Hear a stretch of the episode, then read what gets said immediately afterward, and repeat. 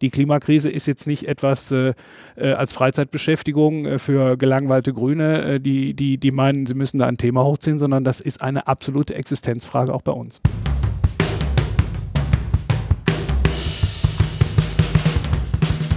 Uns geht's ums Ganze. Uns geht's ums Ganze. Der Podcast der Grünen Bundestagsfraktion. Hallo und herzlich willkommen zu unserem Podcast. Wir sprechen hier regelmäßig über Themen wie Klimaschutz, Feminismus, Wirtschaft, Arbeit oder sozialen Zusammenhalt, aber auch über ganz konkrete Anträge, parlamentarische Initiativen oder Gesetzentwürfe, die uns Grüne im Bundestag bewegen. Hier könnt ihr unsere Abgeordneten persönlich kennenlernen, tief in Inhalte eintauchen und hören, wie spannend der Bundestag ist. Wir sind Tim Meyer und Michaela Eck. Wir arbeiten beide in der Öffentlichkeitsarbeit der Grünen Bundestagsfraktion. Heute wollen wir unter anderem über Hitze, Dürre, Wälder und Klimaschutz sprechen. Unser Gast ist Oliver Krischer. Herzlich willkommen, Oliver. Hallo, freut mich hier zu sein. Hallo, Oliver. Bevor wir in unser Thema einsteigen, wollen wir dich noch ein bisschen besser kennenlernen. Du bist Jahrgang 1969, wohnst in Düren in der Eifel zwischen Aachen und Köln, bist verheiratet und hast zwei Söhne. Eine deiner Leidenschaften von Jugend an ist das Beobachten von Vögeln. Was fasziniert dich daran? Ja, das kann ich ehrlich gesagt gar nicht so genau erklären. Ne? Ähm, ich habe äh, irgendwann mal von meinem Vater ein Fernglas geschenkt bekommen. Äh, da war ich äh, jünger als zehn und er hatte wohl die Hoffnung, dass ich wie er Jäger werde und dann Rehe beobachte. Mich haben aber eher Vögel interessiert und ja, die Leidenschaft, das Beobachten von Vögeln begleitet mich seitdem und ich verbringe jede Minute, die, die, die der Job lässt, um auch draußen unterwegs zu sein, um ja auch die sich verändernde Vögelwelt auch im Jahresverlauf natürlich jetzt auch inzwischen über die Jahre, um das einfach auch beobachten zu können. Und äh, ich flippe dann vor Begeisterung aus, äh, wenn äh, am See bei mir um die Ecke ein Bruchwasserläufer ist oder so, so heißen die Tiere. Und äh, ja, das ist spannend. Ist das so, dass man dann auch sucht, welche sind besonders selten oder ist das so, äh, Brauchst du auch so eine Überraschung dann? Ja, das äh, Ornithologen sind so ein bisschen Sammler. Äh, es gibt äh, da so richtige Hitlisten. Wer hat die meisten Vogelarten in Deutschland gesehen? Da habe ich auch mal mitgemacht äh, in früheren Jahren. Äh, da bin ich jetzt äh, nicht mehr, laufe ich inzwischen außer Konkurrenz, weil ich dafür zu wenig mache. Ähm, manche fahren auch hunderte von Kilometern, um irgendwo an der Küste eine seltene Möwe zu sehen. Also ähm, da hat auch jeder seine individuellen Prioritäten. Ähm, ich nutze das eher so in meiner Heimatregion, aber auch im Urlaub Urlaub und um da Vögel kennenzulernen, äh, ähm, äh, bin aber vor allen Dingen bei mir zu Hause unterwegs äh, und äh, freue mich einfach darüber, wenn äh, man dann den Schwarzstorch, äh, wenn der im März wieder ankommt, wenn man den plötzlich wieder über den Nationalpark kreisen sieht oder wenn wie dieses Jahr beispielsweise die Gänsesäger auf der Ruhr, der Ruhr ohne Haar bei mir zu Hause brüten. Das sind all die Dinge, die mir daran Spaß machen. Und der NABU macht da auch manchmal so Vogelzählungen. Ne? Hast du da auch schon mal mitgemacht? Ja, habe ich auch schon mitgemacht. Äh, ähm, das äh, ist nur leider, das bringt dann äh, der Job im Bundestag und der Politik mit sich. Immer genau dieses Wochenende, wo Vögel gezählt werden, äh, da ist bei mir der Terminkalender rappelvoll. Deshalb hat das bei den letzten Malen nicht geklappt. Aber äh, das ist eine absolute tolle ähm, auch Herangehensweise, gerade auch wenn man äh, sich gar, glaubt, gar nicht so auszukennen, äh, dass man im eigenen Garten damit anfängt, äh, dass man im Winter ein Futterhaus aufstellt. Da ist auch die Zahl der Arten überschaubar und äh, ich glaube, das ist eine super Sache, die der NABO machte, um Menschen die Natur auch vor der Haustür nahezubringen. Und ich habe gelesen, dass du schon als Teenager äh, notiert hast, wenn du keine Vögel oder Brutstätten gefunden hast. Was, was hat das mit dir gemacht? Ja, ich glaube, das war auch äh, der eigentliche Auslöser äh, für äh, mein, mein ganzes äh, politisches Engagement, weil man sehr schnell, wenn man sich mit den Tieren beschäftigt, merkt, ähm, dass es da Naturzerstörung gibt, äh, dass äh, ähm, die Brutstätten, die Brutplätze verschwinden. Konkret erinnere ich mich daran, dass in dem Dorf, wo ich aufgewachsen bin, da gab es noch ein Steinkautspaar, das ist eine Eulenart, und die brüten in Obstbäumen und irgendwann kam ich da im Mai vorbei und da sah ich, wie der Brutbaum gefällt wurde. Und das hat mich wahnsinnig aufgeregt und dann habe ich gesagt, das kann doch nicht sein, dass jetzt dieser Baum gefällt wird. Da bin ich zur Gemeindeverwaltung gegangen. Die haben natürlich über den kleinen Jungen da gelacht, der da ankam. Und äh, ähm, ja. Wie alt warst du da? da werde ich so zwölf oder dreizehn gewesen sein. Ne? Und äh, meinem Vater war das alles peinlich. Ne? So, und, ähm, äh, ähm, aber es hat in mir auch den Instinkt geweckt, äh, dass man da was tun muss und dass man äh, einfach äh, ähm, äh, aktiv sein muss. Ja, das hat mich seitdem begleitet. noch gibt es ja zum Glück ähm, viele Vögel und wir wollen jetzt mal ein kleines Quiz mit dir machen, ob du denn auch die Vogelstimmen erkennen kannst. Los geht's. Äh, wir haben fünf Stück für dich. Mal schauen, wie viele du schaffst. Ach du je.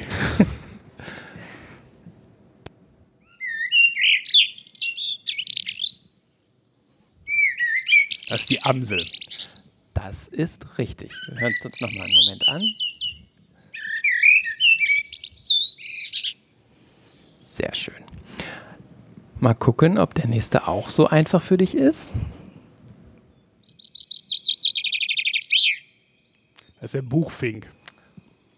Oliver, zwei Punkte.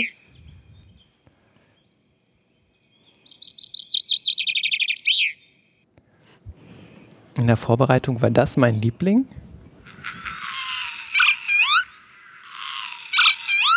Das ist der Balzruf des Kiebitz. Ist nicht vorbereitet, ich höre die zum ersten Mal. Ja, das können wir bestätigen. Ja, stimmt. Wir haben Oliver wirklich damit jetzt überrascht. Ähm, der vierte.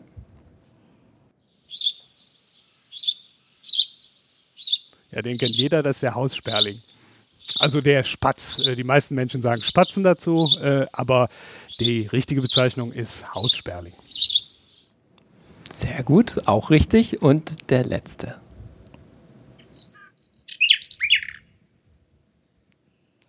Ja, das ist auch eine, eine Vogelart, die jeder dem Namen nach kennt, das ist die Nachtigall. Die übrigens äh, in Berlin sehr häufig ist, äh, in anderen deutschen Städten. Berlin ist auch die Hauptstadt der Nachtigall, nicht nur des Landes. Ähm, das, äh, in anderen Städten ist das nicht so. Ja, alles richtig. Super. Ähm, wir haben natürlich auch welche auf, ausgewählt, die man äh, hier vielleicht auch selber mal bei sich äh, in, einer, in einer Feldmark oder wo auch immer hören kann. Aber super gemacht. Ja, äh, die, denn die Ornithologen würden sagen, die waren jetzt einfach. Also Ja. das, gut, Wir hatten auch noch den Auerhahn, aber den hast du Ja, wieder rausgeschmissen, ja, ja. ne? ihr könnt euch ja zu Hause auch mal testen, ähm, ob ihr das erkannt hättet. Du bist seit 20 Jahren Mitglied bei den Grünen, äh, nee, du bist mit 20 Jahren Mitglied bei den Grünen geworden, nicht seit 20 Jahren Mitglied, und hast nach dem Zivildienst Biologie studiert.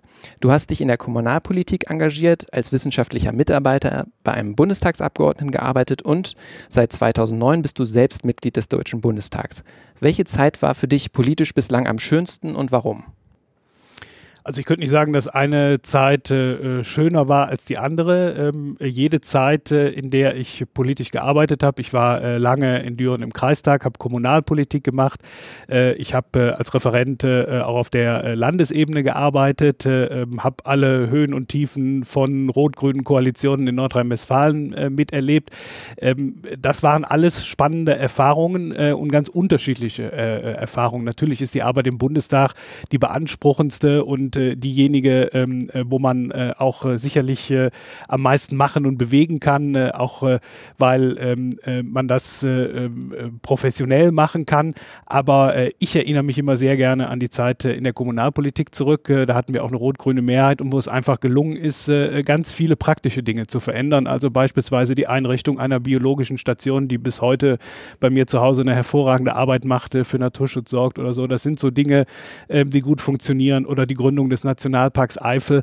Das war aus dem äh, kommunalpolitischen Engagement resultierend äh, und äh, ähm, äh, das hat auch wirklich äh, sehr viele konkrete Ergebnisse dann gebracht. Und äh, seit der letzten Wahlperiode bist du auch stellvertretender Fraktionsvorsitzender und politischer Koordinator des Arbeitskreises 2, der thematisch zuständig ist für Umwelt, Energie, Klima, Landwirtschaft und Verkehr.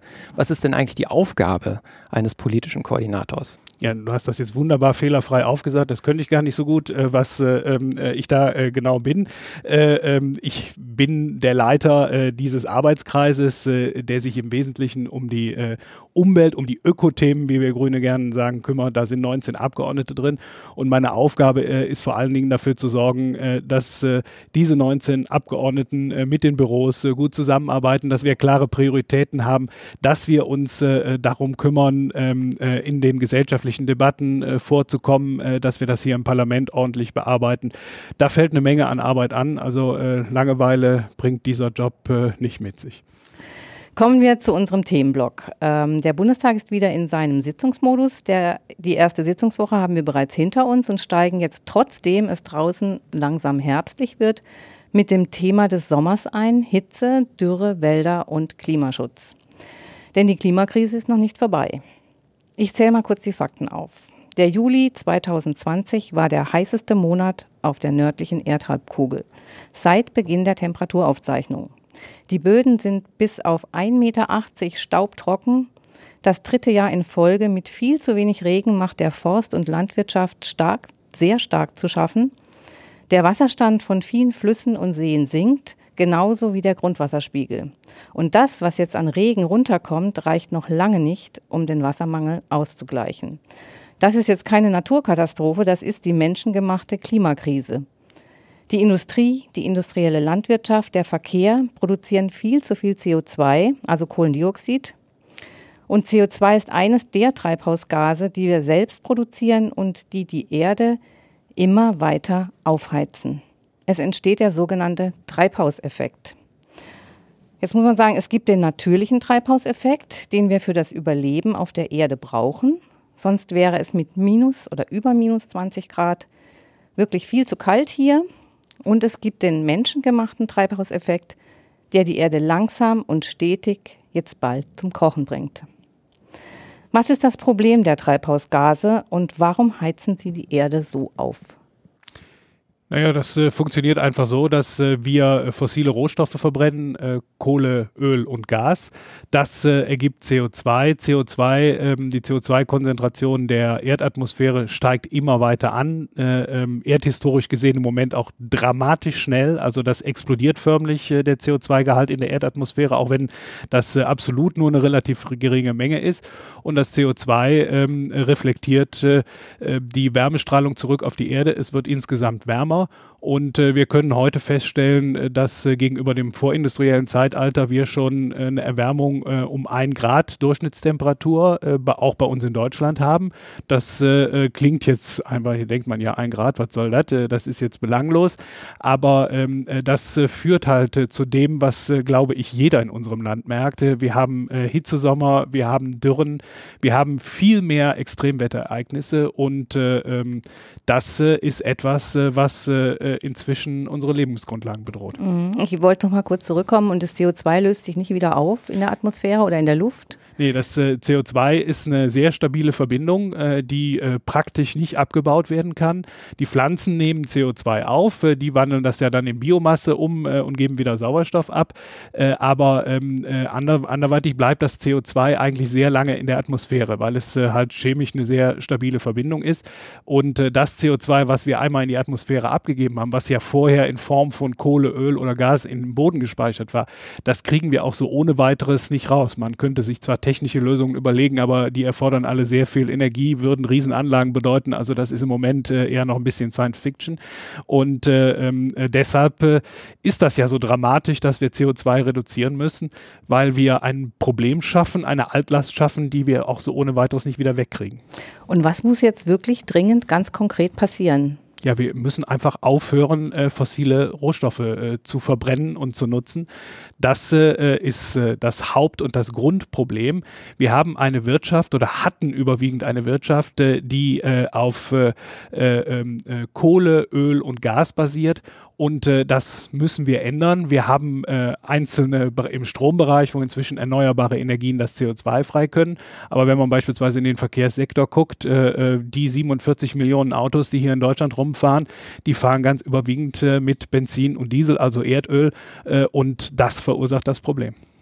Die Grüne Bundestagsfraktion hat in der letzten Woche auf ihrer Klausur einen Beschluss gefasst. Der hat den Titel Hitze und Dürre drängen, jetzt vorsorgen und Mensch und Natur schützen. Welche Punkte in diesem Papier sind dir besonders wichtig? Also ich erlebe gerade im Moment etwas, äh, ähm, äh, was äh, sehr dramatisch ist. Äh, wir haben äh, drei Dürre- und Hitzesommer hinter uns äh, in einem Ausmaß, wie es das vorher nie gegeben hat, äh, äh jedenfalls äh, äh, nicht, äh, schon gar nicht in historischen Zeiträumen, aber auch nicht das, was Klimaforscher über ähm, viele zehntausend Jahre in die Vergangenheit angucken können. Und ähm, das zeigt eben, es ist, das Klima ist richtig aus den Fugen geraten. Und das sieht man beispielsweise gerade in meiner Heimat. Ich bin wirklich jemand, der, der ähm, nicht nah am Wasser gebaut ist, aber wenn ich im Nationalpark Eifel oder auch in anderen Regionen, ich war jetzt kürzlich plötzlich im Sauerland unterwegs bin äh, und, und äh, Wälder sehe, die äh, flächendeckend vertrocknen. Ich habe mal in den 80er Jahren Artikel als Schüler über das Waldsterben geschrieben. Äh, gegenüber dem, was wir damals hatten, ist das heute ein Vielfaches schlimmer. Und äh, da merkt man, die Klimakrise, die findet nicht mehr nur irgendwo an den Polkappen statt, nicht irgendwo äh, in Australien in einem Korallenriff, wo, wo, wo das für uns ja alles am Ende so ein bisschen theoretisch ist, sondern es zerstört unsere Lebensgrundlagen. Warum sind denn unsere Wälder so stark von der Hitze betroffen? Ja, äh, das hat zwei Ursachen. Zum einen, äh, ähm, äh, wir haben, unsere Wälder sind zum großen Teil gar kein natürlicher Wald, sondern es sind äh, ähm, überwiegend Fichten und Nadelholzplantagen. Das, das, heißt, da hat man Bäume gepflanzt, die da eigentlich gar nicht hingehören. Ähm, in den letzten zwei trockenen Sommern, also der, die extreme Trockenheit, äh, die Erde ist äh, bis in zwei, drei Meter Tiefe äh, komplett trocken und auf der anderen Seite haben wir Temperaturen, was es hier so auch noch nie gegeben hat, die über 40 Grad gehen, das auch teilweise über mehrere Tage und Wochen im Sommer.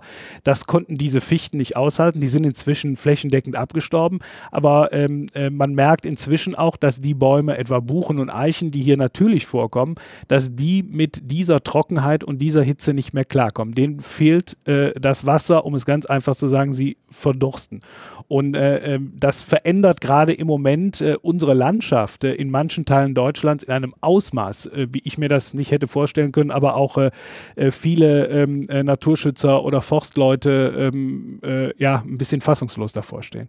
Was mir jetzt gerade noch einfällt, ist, bei uns im Innenhof steht eine Kastanie. Also wie die dieses Jahr aussah, das habe ich auch noch nicht gesehen. Die war so früh, war die braun und die Kastanien waren nur ganz klein. Also man kann das ja auch bei sich vielleicht schon im Kleinen vor Ort sehen. Ja, man kann das äh, inzwischen äh, überall sehen, wenn man äh, ähm, äh offenen Auges ist. Gut, wir sind jetzt äh, in einem Zeitpunkt, wo die ersten Bäume auch schon äh, natürlicherweise die Blätter abwerfen würden. Aber wir hatten Mitte August, habe ich beispielsweise eine Stadtführung in Brühl mitgemacht, wo ähm, uns die Experten der Baumschutzkommission gesagt haben, sie haben keinen einzigen Baum mehr, der älter als 30 Jahre ist, der, der nicht irgendeiner Weise schlimm krank und kurz vorm Absterben steht. Da war äh, der, der Stadtpark, äh, da gibt es so berühmte Schlösser, UNESCO-Weltkulturerbe. Äh, der Stadtpark äh, ist seit 1750 immer für die Öffentlichkeit zugänglich. Zum ersten Mal seit 250 Jahren muss der gesperrt werden, weil äh, die Bäume absterben, die Äste auf die Leute runterfallen. Also das, das hat alles ein Ausmaß, ähm, wo ähm, auch jemand wie ich, ich beschäftige mich jetzt schon lange mit Klimapolitik, aber diese Dramatik und dass das jetzt dann auch wirklich existenzbedrohend äh, äh, bei uns ankommt, das ist schon äh, ähm, äh, eine ziemlich krasse Sache. Ähm, äh, ist, man muss ja sich auch vorstellen, äh, das ist jetzt nicht etwas, gut, man kann immer sagen, so ein Hitzesommer, da kommt man irgendwie noch mit klar oder wenn es im Winter nicht schneit, das ist alles so, so, so ein bisschen vielleicht dann auch ein, für, viel, für die meisten Menschen eher nur ein Luxusproblem. Aber wenn der Wald verschwindet, davon hängt unser Grundwasser ab, davon hängt die Bewässerung in der Landwirtschaft ab, davon hängt die Luftreinigung ab, äh, ähm, äh, äh, Holzproduktion, äh, das, das, das sind richtig existenzielle Fragen, die da auf uns zukommen. Und äh, deshalb ist das auch klar, die Klimakrise ist jetzt nicht etwas als Freizeitbeschäftigung für gelangweilte Grüne, die, die, die meinen, sie müssen da ein Thema hochziehen, sondern das ist eine absolute Existenzfrage auch bei uns. Kannst du vielleicht aus unserem Fraktionsbeschluss nochmal die wichtigsten Maßnahmen nennen, die wir da vorschlagen? Ja, also es geht in dem äh, Fraktionsbeschluss darum, dass wir uns einfach äh, auf äh, Dürre und Hitze, das wird eine Dauererscheinung äh, in Deutschland sein, dass wir uns darauf konkret einstellen. Das hat etwas mit dem Waldbau zu tun, da, wo wir sagen, wir sollen äh, die Natur entscheiden lassen, jetzt nicht irgendwelche Bäume pflanzen, die sowieso nächsten Sommer wieder vertrocknen, äh, lieber darauf konzentrieren, natürliche Waldentwicklung zu fördern, da die Waldbauern auch bei zu unterstützen. Dasselbe ähm, in der Landwirtschaft. wir müssen über ein Wassermanagement äh, nachdenken. Wir müssen gucken, welche Kulturen kommen äh, in, unter diesen Klimabedingungen am besten klar, damit wir nicht jedes Jahr eine Notsituation haben und Bauern unterstützen müssen, weil sie keine Ernte mehr einfahren. Äh, ähm, wir müssen äh, die äh, Stadtentwicklung so betreiben, dass es kühle Räume gibt, dass es mehr Grün in der Stadt gibt, dass keine Betonwüsten entstehen, wo die Temperaturen im Sommer meistens ja auch für die Menschen, die sich keine teure Wohnung leisten können, äh, dann unerträglich werden. Ähm, äh, das sind äh, die wesentlichen Punkte äh, in unserem äh, Beschluss, wo wir einfach sagen, es braucht in Deutschland jetzt auch eine längerfristige Planung, eine konzertierte Aktion, sich auf die Folgen der Klimakrise einzustellen, insbesondere das Thema Dürre und Hitze.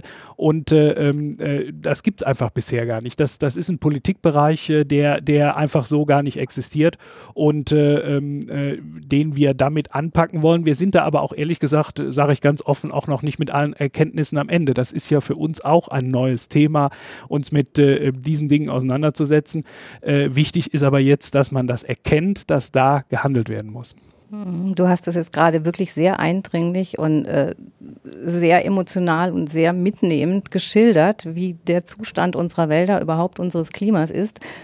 Und deswegen kommen wir jetzt nochmal zum Rück, zum, kommen wir nochmal zurück zum Grundsätzlichen, zur Klimakrise. Du hast es gerade vorhin schon mal erwähnt, die gesamte Erde ist laut Weltklimarat bereits um 1,1 bis 1,2 Grad heißer geworden. Deutschland und 195 weitere Staaten haben im Pariser Klimavertrag vereinbart, die Erderwärmung auf deutlich unter 2 Grad, möglichst auf 1,5 Grad gegenüber der vorindustriellen Zeit zu begrenzen. Wir haben jetzt die Mittel und ökonomischen Fähigkeiten dazu, können dieses Ziel auch weiterhin erreichen. Was gibt dir die Hoffnung, dass die Alarmsignale jetzt endlich laut genug sind, um die Entscheiderinnen aufzuwecken? Also ähm, ich glaube überhaupt, dass wir dieses Abkommen haben, das ist ja 2015 geschlossen worden, äh, äh, das ist schon äh, ein Riesenerfolg, weil erstmals in der Menschheitsgeschichte man sich auf äh, ein äh, solches, äh, am Ende ist es ja ein wirtschaftliches Umbauprogramm, dass man sich darauf ähm, committed hat. Ähm, das ähm, gibt auf jeden Fall schon mal Hoffnung und das ist eine Basis dafür, ähm, dass gehandelt wird und aber auch noch viel mehr gehandelt werden muss. Was aber aber auch passiert ist, äh, dass wir an ganz, ganz vielen Stellen äh, äh, Transformationsprozesse ähm, feststellen, die auch äh, ähm, äh, die Hoffnung geben, äh, dass es technisch machbar ist und dass auch die Gesellschaften in der Lage sind, es zu tun. Ich will nur ein Beispiel nennen. Als ich damals angefangen habe, grüne Politik zu machen und erzählt habe, irgendwann wird eine Zeit kommen, da werden wir zu 100 Prozent mit erneuerbaren Energien uns versorgen. Da gab es eine Diskussionsveranstaltung ähm, und ich erinnere mich wie heute noch, wie das Publikum, als der junge grüne Kommunalpolitiker das erzählt hat, vor Lachen auf dem Boden gelegen haben, inklusive meiner eigenen grünen Kollegen damals äh, so und äh, die das alles komisch fanden. Äh, heute haben wir 50 Prozent erneuerbare Energien, damals hatten wir vier. Äh, ähm, da sieht man, da passieren Prozesse und trotz, dass wir überwiegend auch schlechte Bundesregierungen hatten in der Zeit, die eher gebremst statt das Ganze befördert haben. Und das gibt mir im Grunde genommen auch ähm, die Hoffnung, gerade wenn man das über einen längeren Zeitraum sieht, dass wir diese Transformationsprozesse schaffen werden, weg von der fossilen Wirtschaft, weg vom Verbrennungsmotor hin zu öffentlichem Verkehr und äh, Elektroantrieben, weg von äh, Kohle, äh, Gasheizungen und Ölheizungen hin zu erneuerbaren Energien, dass diese Prozesse auch äh, funktionieren. Der einzige Punkt, äh, der mir wirklich Sorgen macht und äh, wo ich an einem Tag, wo ich nicht so gut drauf bin, vielleicht auch skeptischer bin, das ist der Zeitfaktor. Faktor, weil ähm, das ist das, äh, ähm, äh, ja, wo wir einfach mehr Druck machen müssen. Äh, aber da glaube ich, äh, da heißt die Antwort nur, da brauchen wir eine andere Bundesregierung. Also äh, was anderes fällt mir da auch langsam nicht mehr ein. Ja, ich wollte jetzt auch gerade fragen, wie viele Kompromisse kann die Politik beim Klimaschutz eigentlich noch machen? Mhm. Also das Problem ist ja auch, wenn bestimmte Branchen dann durch diese Transformation tatsächlich vielleicht ins Ausgeraten, dann frisst das sich teilweise durch die ganze Wirtschaft. Und wie fängt man das jetzt einfach wieder auf? Also das ist ja ein hochkomplexer und komplizierter Prozess diese ja. Transformation. Ja, ich glaube, es geht am Ende gar nicht äh, um, um äh, die Frage von äh, Kompromissen, weil Politik ist natürlich immer am Ende ähm, äh, das Aushandeln äh, von, und, und, äh, von unterschiedlichen Interessen. Der Punkt ist nur, dass die Richtung stimmen muss und dass das Tempo stimmen muss. Und das Verrückte ist ja, dass man bestimmte Wirtschaftsweisen, also die Kohle ist, glaube ich, das Paradebeispiel dafür, dass auch völlig losgelöst losgelöst von Fragen des Klimaschutzes, äh, ein solches Geschäftsmodell keine Zukunft mehr hätte. Also wenn wir überhaupt nicht über Klimaschutz reden würden, dass man Mittelero im, im, in Mitteleuropa, in meiner Heimat da, äh, ähm, äh, ein 5000 Hektar großes Waldgebiet, äh, mehrere 10.000 Menschen in den letzten Jahrzehnten aus ihren Dörfern vertreibt, um da irgendwie einen Rohstoff aus der, aus der Erde zu holen, das ist ja völlig aus der Zeit gefallen. Und ich glaube, ähm, äh, wir müssen einfach gucken und äh, ähm, dafür sorgen, dass ähm, diese, ich rede jetzt immer von Transformation, also diese Veränderungsprozesse, dass die Menschen da mitgenommen werden und dass wir auch klar erklären, ähm, wenn wir das jetzt nicht aktiv angehen und selber steuern, dann werden äh, diese Veränderungen äh, ganz plötzlich und unkontrollierbar von alleine kommen. Das erlebt im Moment gerade übrigens die Autoindustrie, wo ähm, man auch jahrzehntelang geglaubt hat, äh, Benzin und Diesel wird ewig weitergehen. Jetzt plötzlich äh, steht dieses Geschäftsmodell vom Aus und Arbeitsplätze sind gefährdet. Wenn man da ein bisschen früher angefangen hätte umzusteuern, wäre manches Problem heute kleiner. Wo stehen wir denn aktuell beim Thema Kohleausstieg, den ja der Bundestag bereits beschlossen hat? Ja, es ist äh, so, das ist auch erstmal ein Fortschritt, weil ich habe die Zeit noch äh, erlebt und das ist noch gar nicht so lange her, vor, bis vor zwei, drei Jahren, äh, wo ähm, eine politische Mehrheit aus äh, ähm, CDU und SPD äh, nicht nur in Nordrhein-Westfalen und in den ostdeutschen Ländern, auch hier im Bundestag gesagt hat, äh, Kohle, das wird es quasi für immer geben. jetzt haben wir eine Entscheidung, dass das Zeitalter der Kohle zu Ende ist. der Hambi, äh, den ich seit Jahrzehnten kenne, den inzwischen aber jeder in Deutschland kennt, äh, um die ganzen Auseinandersetzungen, der ist gerettet, zumindest wird er nicht gerodet, er vertrocknet gerade im Moment, wie viele andere Wälder auch, äh, aber ähm, er ist jetzt äh, gerettet, äh, der Tagebau, äh, der da ist, wird ähm, beendet, da bleiben eine Milliarde Tonnen Kohle unter der Erde, das ist schon ein Riesenerfolg, aber, und jetzt kommt das große Aber, an den nächsten großen Tagebau in der Kohle, Tagebau Garzweiler, der wird sogar für energiewirtschaftlich notwendig erklärt durch das Gesetz, was völlig absurd ist. Und da werden noch äh, die Menschen aus äh, fünf Dörfern enteignet und vertrieben, äh, was ich äh, unverantwortlich äh, finde. Und deshalb äh, ist das leider sehr zwiespältig, was die Große Koalition kurz vor der Sommerpause beschlossen hat. Sie hat zwar einen Kohleausstieg ähm, beschlossen, der ist aber sehr teuer und man hat das sehr weit in die Zukunft verschoben. Ich bin absolut der Überzeugung, 2038, wie die beschlossen haben, wo das letzte Kraftwerk stillgelegt werden soll, das ist viel zu spät. Das werden wir ähm, äh, deutlich äh, äh, vorschieben, äh, vorziehen müssen. Das wird sich aber auch äh, aus den Notwendigkeiten von alleine ergeben. Wir haben neue europäische Klimaschutzziele. Ursula von der Leyen, die ja jetzt bekanntermaßen nicht unbedingt eine Grüne ist, ähm, äh, die setzt Deutschland auch unter Druck, hier mehr zu tun mit neuen Zielen, hier stärker zu handeln. Und äh, das allein wird dazu führen, dass wir auch früher aus der Kohle raus müssen. Deshalb ist dieser gesellschaftliche Konflikt, ich hätte mich sehr gefreut, wenn man da mal einen Haken dran machen kann und sagen, okay, ähm, äh, das wickeln wir jetzt sozialverträglich in Anstand ab und das ist irgendwie geklärt.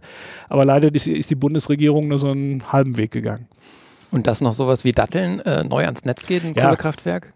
Das ist natürlich die äh, größte Absurdität, dass man äh, ähm, äh, mit Datteln äh, zur Feier des Kohleausstiegs erstmal ein neues Kohlekraftwerk äh, in Betrieb nimmt. Auf sowas kann nur Peter Altmaier und Armin Laschet kommen, die beide da die politische Verantwortung für tragen.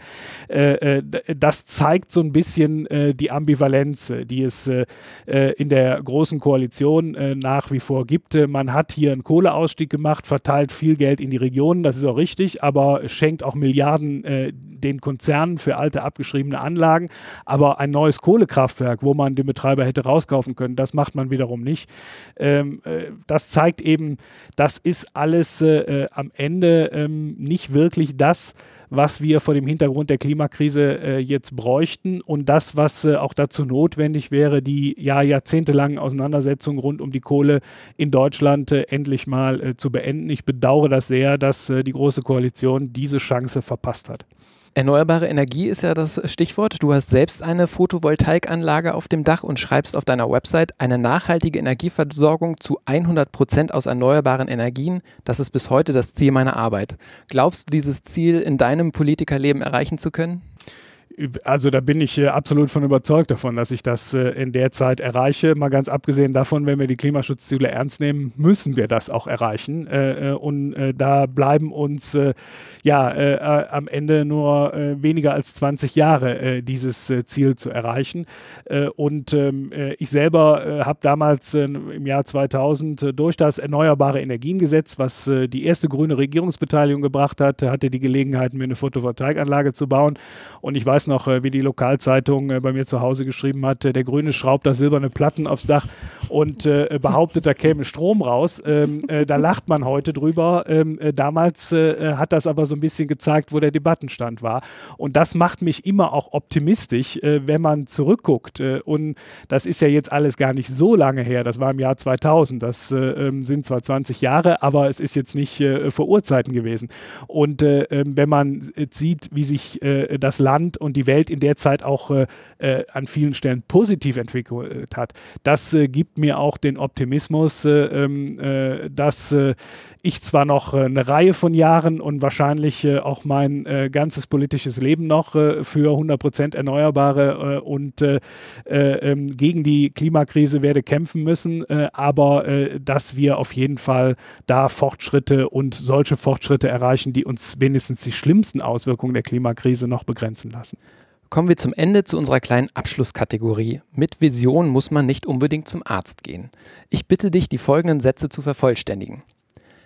Als Pate der Bundestagsbienen denke ich oft an die Wahnsinnsarbeit, äh, die diese 99 Prozent der Mitarbeiterinnen des Bundestages, so viele sind das, weil das sind äh, ja Zehntausende von Bienen, äh, die wir da äh, in den äh, Völkern haben, was die jeden Tag leisten, an Honig aus dem Tiergarten in unsere Stöcke holen, das ist immer für mich ein absolut äh, äh, faszinierendes ähm, ja, Feld zu sehen, wie so ein Bienenstaat funktioniert und dass das am Ende auch mitten in einer Großstadt im Regierungsviertel klappt und wir da wahnsinnig viel Honig ernten. Und ich habe gerade gestern in einer Quiz-Sendung gelernt, dass äh, die Biene nach dem äh, Rind und dem Schwein das drittwichtigste Nutztier ist. Ist das? Das ist äh, völlig richtig, äh, ähm, weil unsere ganze Agrarwirtschaft über die Bestäubung würde, würde ohne Bienen nicht so funktionieren, äh, wie wir das haben. Also die Bienen haben eine ganz entscheidende Funktion bei der Ernährung der Menschheit. Und deshalb äh, ähm, äh, ist es auch äh, äh, nicht aus der Luft gegriffen, dass wenn man sagt, ähm, äh, wo die Biene stirbt, stirbt irgendwann auch der Mensch. Weil, äh, und deshalb war es gut, das hat meine Vorgängerin Bärbel Höhn ja begonnen, hier auch gegen Widerstände im Bundestag die Bienenvölker zu etablieren. Ähm, da hat man am Anfang auch drüber gelacht und dann gesagt, jetzt, was wollen die Grünen nur da schon wieder? Ne? So, und, aber heute ist das ein Aushängeschild auch für den Bundestag und wir zeigen halt, und das ist das, was einen wieder nachdenklich dabei macht, äh, diese Bienen hier mitten in Berlin äh, äh, kommen besser klar, äh, produzieren mehr Honig, also denen geht es ganz offensichtlich besser als äh, vielen, die in der ausgeräumten Agrarlandschaft stehen, wo mit Giften gearbeitet wird. und das ist natürlich auch verrückt, dass eine Großstadt zum, für, für solche Tiere bessere Lebensbedingungen bietet als eigentlich das, was wir so gemeinhin als freie Landschaft, als Natur wahrnehmen. Aber zurück zu unseren Sätzen.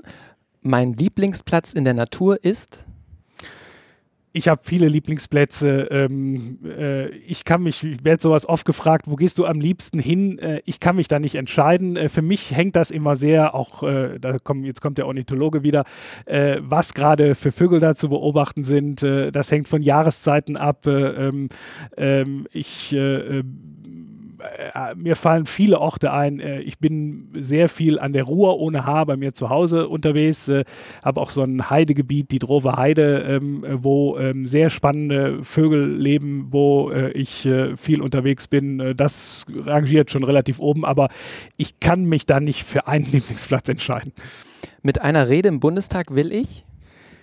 Will ich politisch was äh, bewegen? Äh, will ich ähm, äh, aufmerksam machen, wo äh, Dinge nicht funktionieren, äh, wo Sachen äh, verbessert werden müssen, wo Regierungen handeln müssen? Und ähm, ja, das ist ein für mich ganz entscheidendes Instrument der Politik. Ein Politiker sollte immer sollte immer ähm, eine Mission haben und äh, sollte vor allen Dingen äh, auch äh, äh, authentisch sein. Das, äh, was ich überhaupt nicht mag, ist, äh, wenn man äh, irgendwo äh, gestanzte Sätze versucht irgendwie unterzubringen. Äh, ich glaube, wer, wer versucht, äh, sich anders darzustellen, als er ist, äh, der äh, ist äh, äh, in dem Bereich nicht gut aufgehoben. Letzter Satz. In zehn Jahren arbeite ich. An der weiteren Umsetzung der Energiewende und äh, ähm, an einem klimaneutralen Deutschland, dem wir hoffentlich dann äh, ein gutes Stück näher gekommen sind. Lieber Oliver, herzlichen Dank für das Gespräch. Ja, auch von mir. Herzlichen Dank. Danke euch. Und wenn ihr informiert bleiben wollt, was wir im Bundestag noch alles so machen, schaut auf unsere Webseite www.grüne-bundestag.de oder folgt uns in den sozialen Netzwerken auf Instagram, Twitter und Facebook. Tschüss und bleibt gesund. Tschüss. Tschüss, danke. Tschüss.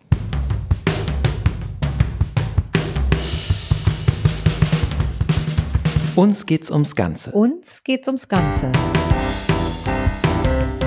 Der Podcast Der Grünen Bundestagsfraktion.